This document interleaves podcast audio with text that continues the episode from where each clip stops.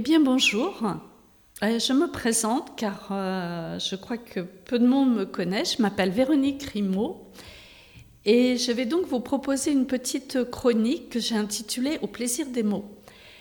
Alors pour cette première, eh bien je, vais, je voudrais vous expliquer pourquoi j'ai eu envie de proposer cette chronique et puis essayer de vous donner un petit aperçu de ce qu'elle va pouvoir contenir.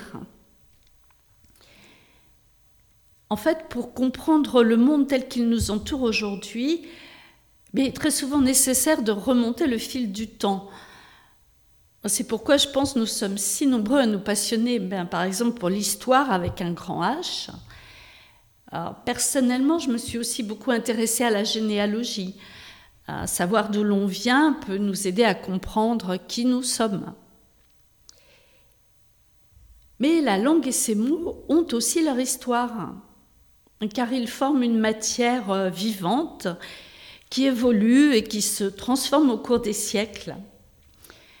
Les mots engendrent d'autres mots, forment des familles, changent de sens, finissent même parfois par mourir, mais souvent laissant des traces, en particulier par exemple dans des expressions qui se sont figées.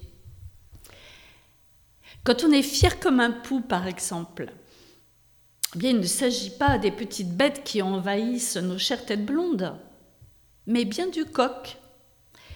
Car en ancien français, eh bien, pou était le masculin de poule. Et puis très souvent, les mots sont liés à des mythologies, à des personnages, des lieux, des villes, des pays, ou bien des pratiques sociales, des modes. Et c'est tout cela que j'ai envie de raconter. Un mot, par exemple, peut être l'occasion d'évoquer un épisode de la mythologie. Le vocabulaire forgé sur les noms des dieux et héros de la mythologie gréco-latine ou encore des personnages de l'Antiquité est véritablement euh, innombrable. Et puis nombreux aussi sont les personnages qui ont laissé leur nom à un objet, donc voilà aussi une occasion de rappeler qui ils étaient. En suivant l'évolution d'un mot, on peut aussi suivre l'évolution des pratiques sociales.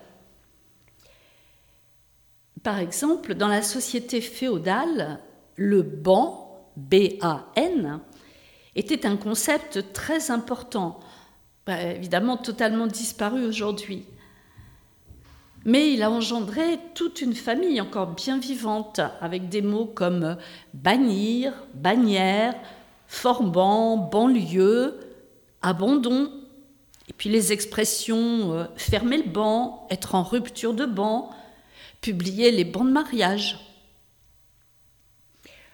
On peut aussi découvrir que deux mots apparemment différents ont la même origine, ce qui donne des clés pour mieux les comprendre.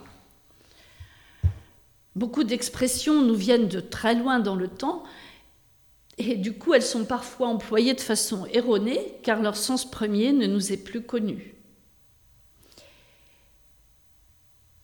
Et puis enfin, l'étymologie aide aussi à, mieux retenir, mieux comprendre le sens des mots.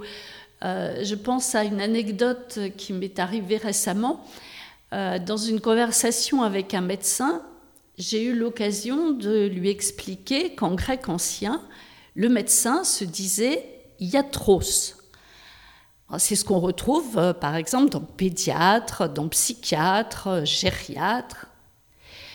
Et du coup, lui me dit Ah, ben d'accord, ça y est, je comprends mieux ce mot iatrogène. Alors, moi, c'était la première fois que j'entendais ça, mais du coup, euh, ça devenait lumineux trop donc Iatros, le médecin, et gène, c'est ce qui produit, ce qui engendre. Et donc, en fait, une maladie iatrogène, eh bien, c'est un trouble ou une maladie qui a été engendrée par un acte médical. L'étymologie peut aussi euh, aider à résoudre des difficultés orthographiques. On écrira de plein pied avec un A si l'on sait qu'ici, plein, donc P-L-A-I-N, est de la même famille que plat. puisqu'en fait, ça désigne, euh, par exemple, des appartements qui sont au même niveau. Alors bien sûr, euh, il ne s'agit pas ici de faire un cours d'étymologie. Bon, même si on évoquera souvent des racines grecques ou latines, car elles sont quand même à l'origine de 80% de notre lexique. Mais plutôt de raconter des petites histoires, des anecdotes, eh ben, qui, je vous le souhaite, vous séduiront, vous amuseront et aideront peut-être aussi à fixer plein de connaissances. Voilà, j'espère vous retrouver fidèle pour ces petits voyages au pays et au plaisir des mots. À très bientôt!